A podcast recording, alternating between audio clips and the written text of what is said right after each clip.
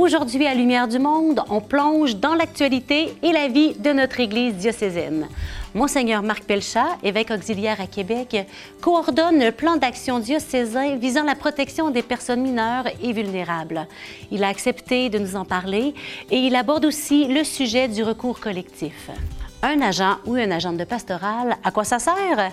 Découvrez-le. Nous allons à la rencontre des agents et agentes de pastoral lors d'une célébration de reconnaissance avec l'archevêque. Dieu et la science, est-ce que ça va bien ensemble? Eh bien, Guylain Roussel nous partage ses réflexions. Bonne émission!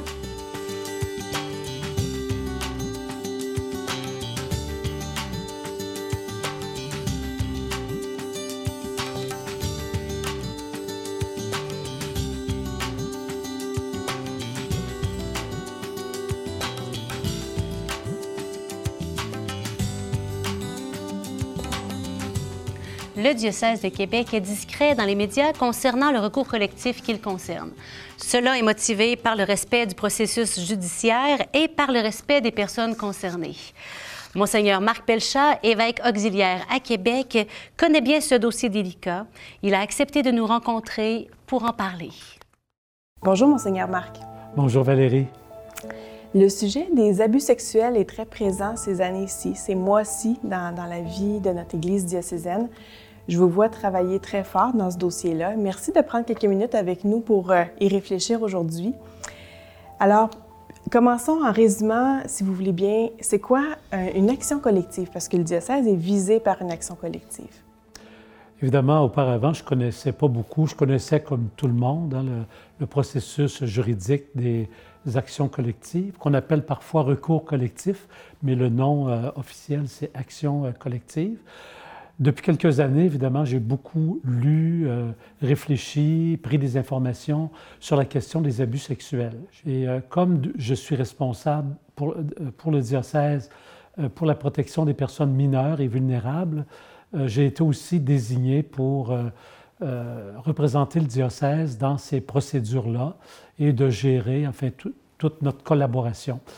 Et donc, j'ai appris au fil du temps qu'une action collective, donc c'est un processus euh, juridique qui a été mis en place au Québec en 1979 et qui permet à une ou des personnes, euh, c'est souvent une personne, deux personnes, au nom euh, de plusieurs autres personnes, d'engager une poursuite vis-à-vis d'une organisation au nom de personnes qui auraient subi un préjudice, un tort semblable à celui que le demandeur a subi.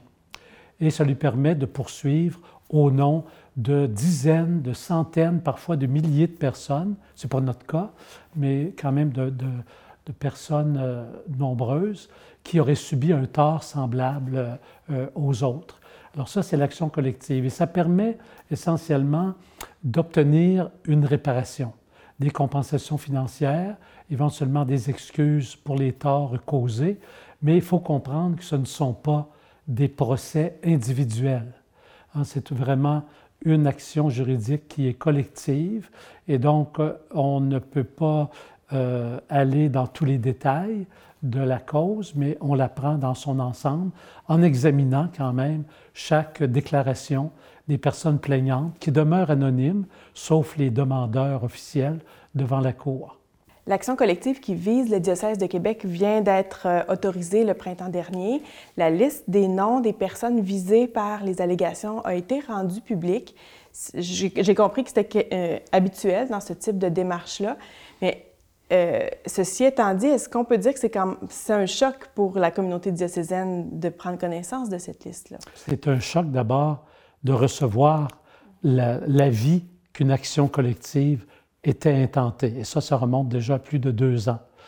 Et, euh, donc, il y a eu euh, beaucoup euh, d'échanges avec les avocats de la poursuite, bien sûr, avec le juge qui a été nommé dans la cause. Mais comme tu le dis, la cause a vraiment été reçue. L'action collective a été reçue, confirmée par le juge le printemps dernier. Ce qui a suivi au mois d'août, dernier, c'est la divulgation d'une liste euh, d'agresseurs présumés ou de personnes qui auraient, été, euh, qui auraient commis des actes euh, d'inconduite, de conduite inappropriée ou d'abus sexuels. Il faut voir qu'il y a une cause commune qui est l'abus sexuel, l'abus de pouvoir pouvant amener à un abus sexuel, mais qu'il y a quand même des récits très différents. Il y a des personnes mineures hein, qui sont en cause, il y a aussi des personnes adultes qui sont en cause. Donc, il y a quand même une grande variété dans les récits euh, et dans les événements qui sont rapportés. Certains sont, sont, très, sont très graves, sont très douloureux, donc ça fait partie de ce choc, j'imagine. Au fond, ils, ils, sont tous douloureux parce que il y en a qui nous apparaissent plus graves, bien sûr, surtout lorsqu'il s'agit euh, d'actes sur des personnes mineures. C'est extrêmement grave, c'est extrêmement sérieux et ça nous cause énormément de, tristesse, de, colère même dans la communauté chrétienne et, chez nous aussi, parce qu'on a un sentiment de trahison, un abus sexuel, surtout vis-à-vis d'une personne mineure. C'est une, profonde blessure qui est créée. C'est la question de... C'est évidemment la dignité personnelle, la dignité humaine qui est atteinte, mais pour une personne croyante, c'est aussi son lien avec Dieu.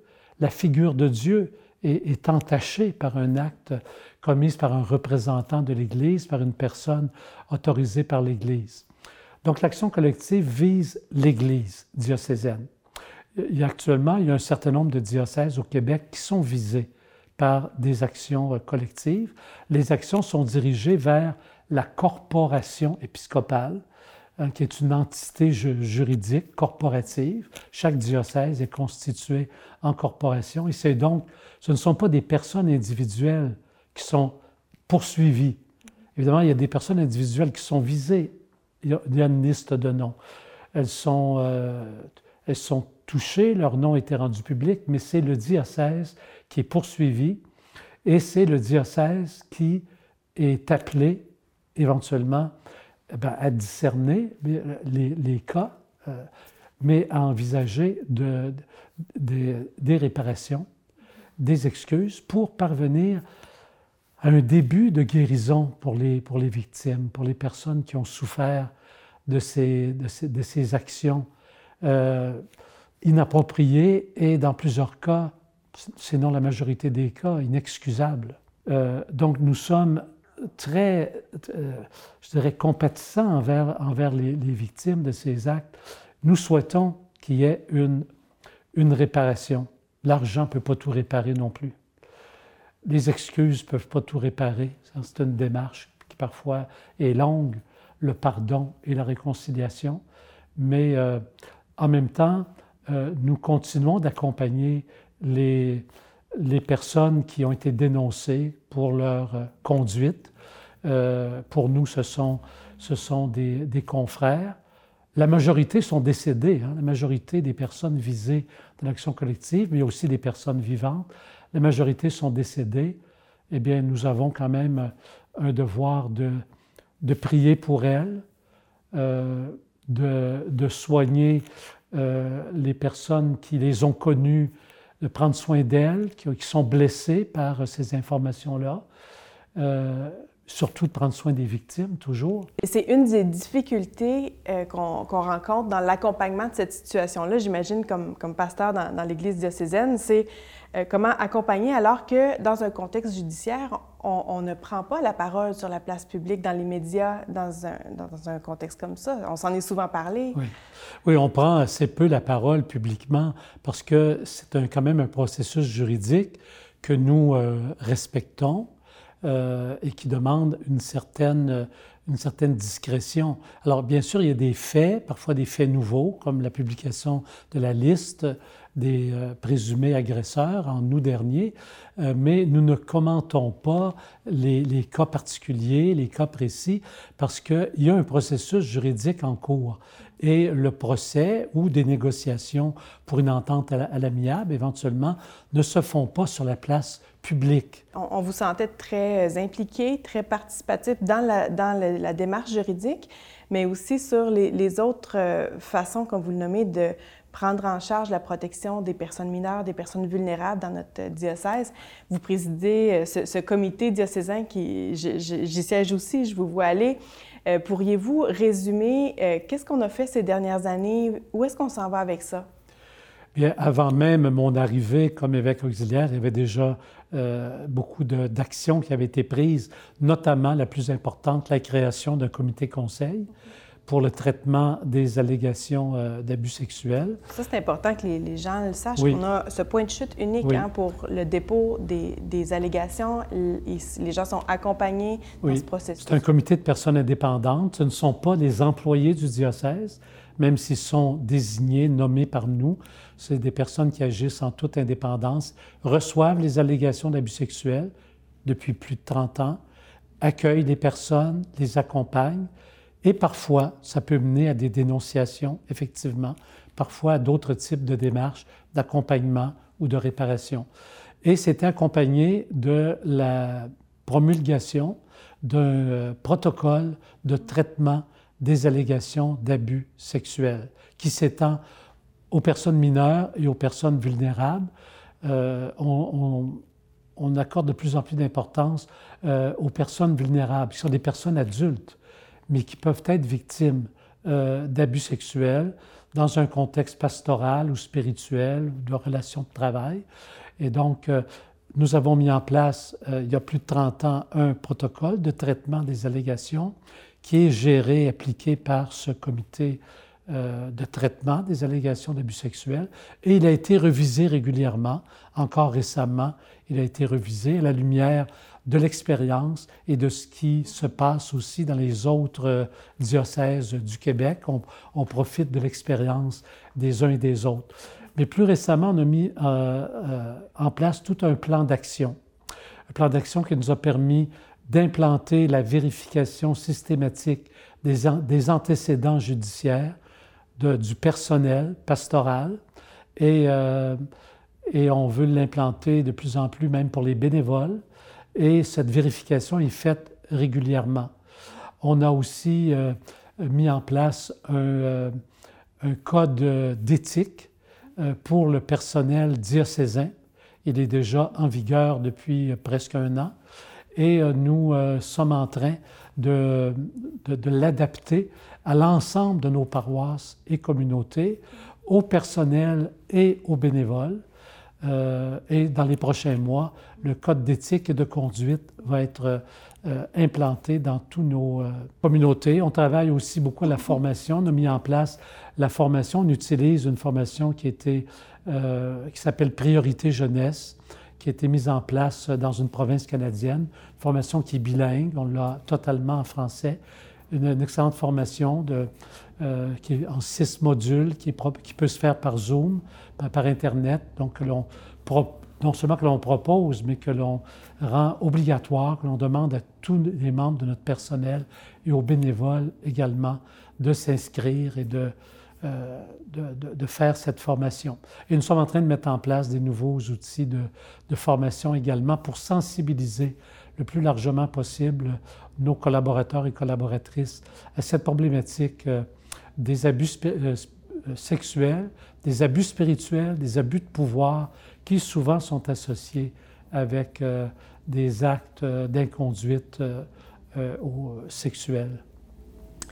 Ça m'apporte une, certaine dose d'espérance de travailler concrètement dans cette direction-là. On voit qu'on est entouré de gens aussi qui prennent ça à cœur et qui, qui utilisent leur, leur indignation, leur, puis leur détermination pour travailler à une meilleure protection des, personnes mineures, des personnes vulnérables. Puis on sent qu'on est en train de, se doter d'un tissu tissé bien serré de, protection. C'est encourageant.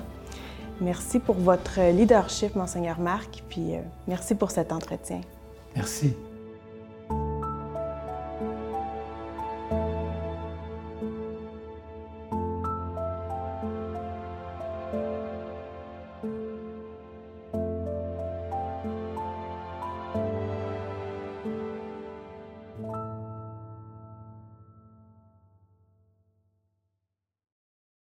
C'est une chance pour notre Église de pouvoir compter sur des hommes et des femmes qui se sont formés en théologie et participent activement à la vie de nos paroisses rassemblées en unité missionnaire.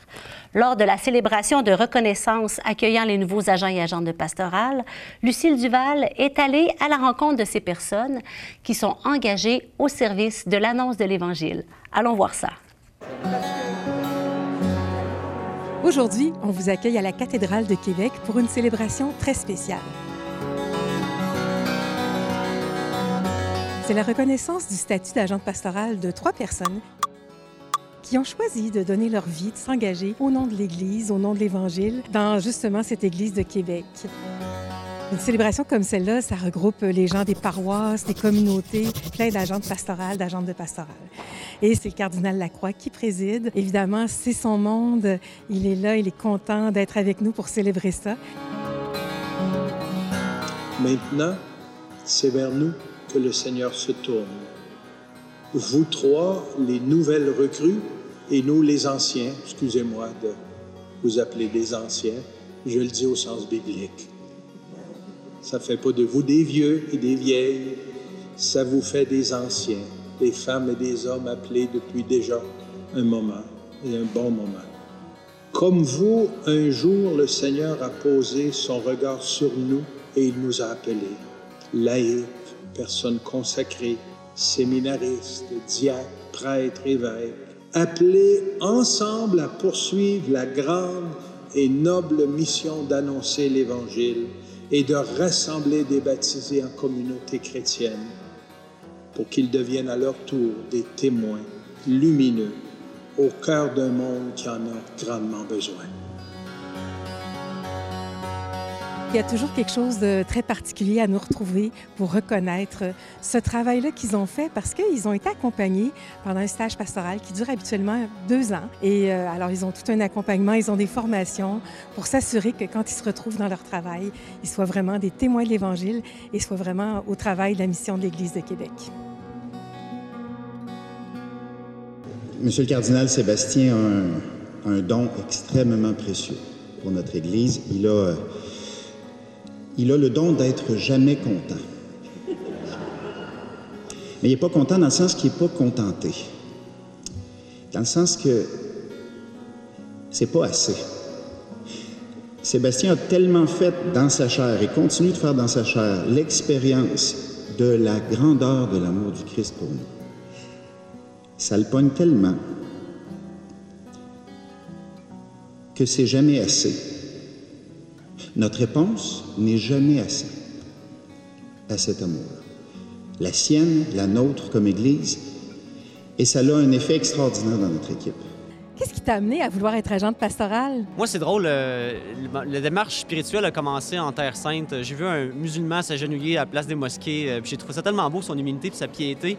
Ça m'a lancé dans l'essence des religions. Puis j'ai bifurqué vers la théologie. Puis depuis ce temps-là, j'ai une passion pour euh, la connaissance théologique puis la, partager avec d'autres aussi. Fait que moi, ce que j'aime comme agente pastorale, c'est beaucoup accompagner les gens dans, dans, ce qu'ils vivent, dans les milieux. Alors, qu'est-ce que tu veux voir naître chez vous? Moi, ce que je voudrais voir naître, c'est une Église qui est en phase avec la société dans laquelle on vit aujourd'hui.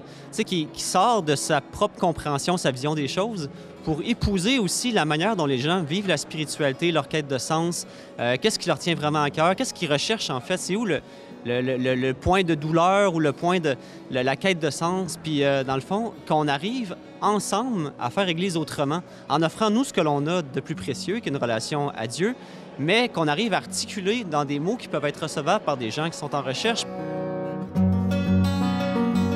Nous avons découvert en elle une personne de grande écoute, attentive et réfléchie.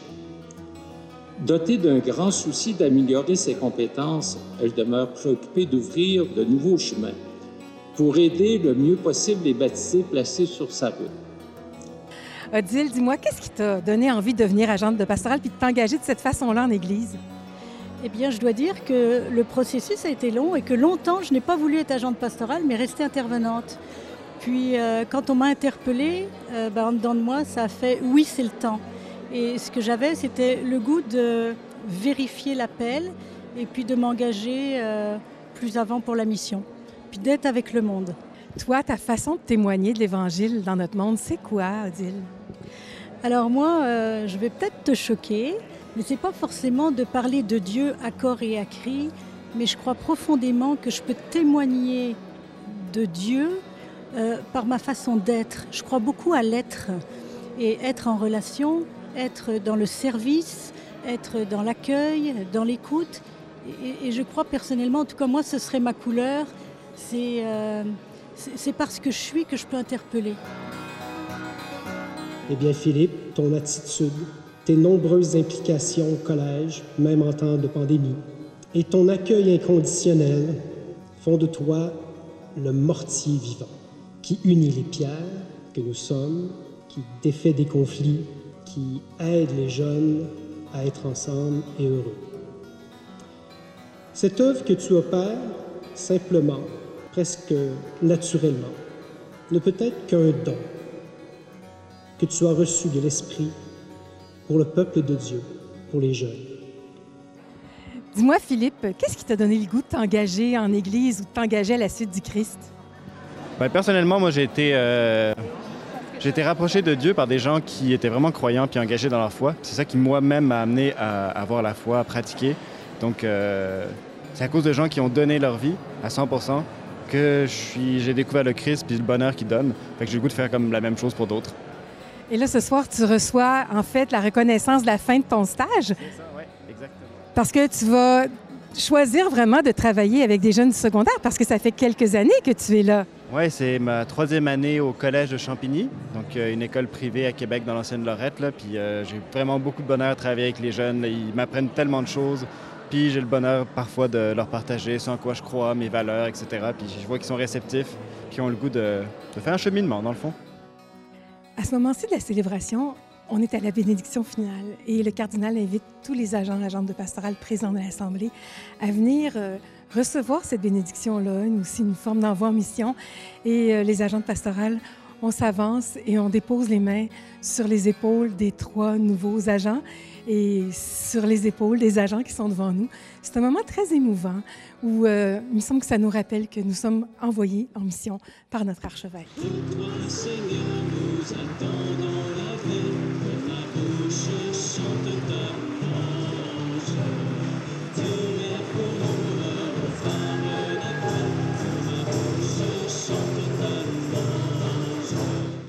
Guylain Roussel a une âme de poète. Après nous avoir partagé ses réflexions sur la beauté il y a quelques années, il nous revient avec un sujet tout aussi fascinant, Dieu et la science. Allons voir où nous mènera ces belles réflexions. Aujourd'hui, on va parler de Dieu et la science. L'objet de la présentation n'est pas d'entrer dans les détails, mais plutôt de dire l'intuition générale qui se dégage chez de nombreux scientifiques à la lumière de la connaissance actuelle.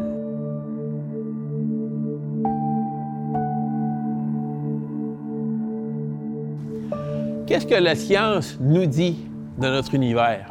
Bien, D'abord, elle nous dit qu'il est excessivement complexe, que ça, ça défie l'imaginaire, le hasard que ça prend pour arriver à cet univers qu'on connaît. Le musicien que je suis va penser à cet exemple. Imaginons qu'on va faire une belle symphonie. On prend tous les instruments de l'orchestre, on prend les violons et tout ce qu'on veut. On prend de la note la plus grave à la plus aiguë pour chacun, des notes les plus longues aux plus courtes, on donne les valeurs de silence, on met les intonations de doux à très fort. On met ça dans une boîte, on brasse, on prend quelques poignées, on tire ça, puis on se dit, on va une belle symphonie. De toute évidence, on va avoir la cacophonie, on va avoir le chaos. C'est normal. Quand on entend une belle musique, quand on entend une belle symphonie, on sait bien qu'il y a quelqu'un qui l'a créé. C'est de cet ordre-là, le hasard, que ça prend pour l'univers. Hubert Reeves, dans son livre Poussière d'étoiles, il va dire ceci.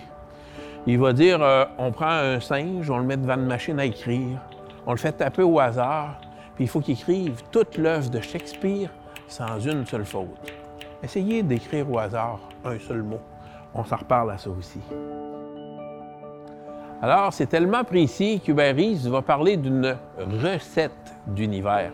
On a juste à changer un iota d'un ingrédient et puis il n'y a plus rien qui tient. L'univers, comme on le connaît, n'existe pas. Alors, il se demande qu'est-ce qu'il y en est de ces lois fertiles, d'où ils viennent, comment on peut expliquer leur existence? C'est un peu un mystère. Il s'avance et il parle d'un vouloir obscur, pas dans le sens d'être sombre, mais dans le sens qu'on s'en rend bien compte qu'il est là indirectement, mais on ne peut pas le définir scientifiquement. Il dit ça a le mérite de parler d'une volonté extérieure à la nôtre. Il va dire, ça veut dans l'univers.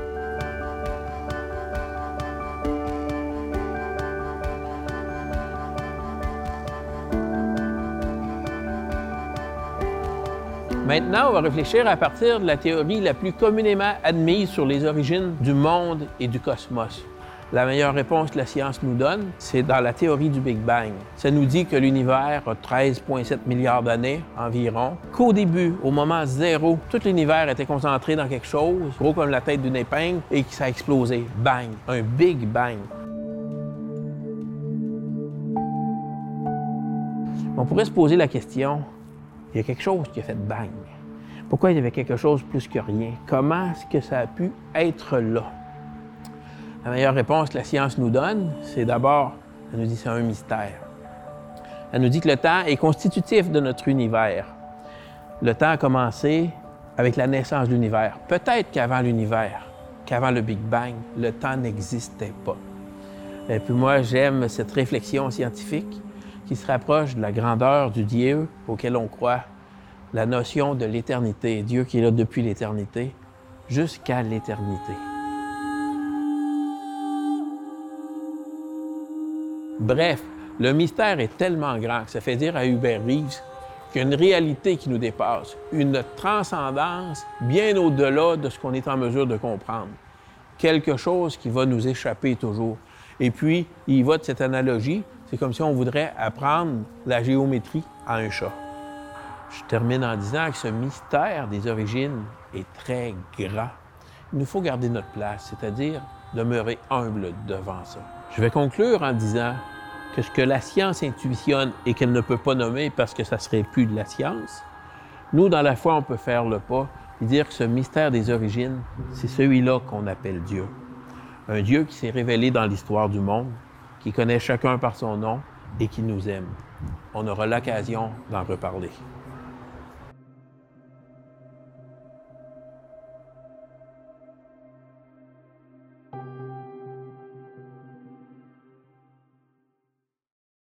Notre émission d'aujourd'hui était plutôt hétéroclite, disons. Un peu comme dans la vie de tous les jours, nous avons abordé du sujet plus sérieux et d'autres plus légers. Eh bien, je vous remercie d'avoir été avec nous. C'est vraiment un privilège que vous preniez le temps de regarder nos émissions, que vous écoutiez les émissions à la télévision ou encore sur nos réseaux sociaux, la page Facebook, le site Internet de cdq.tv ou la chaîne YouTube. C'est toujours un plaisir d'être avec vous. Et moi, je vous dis à la semaine prochaine.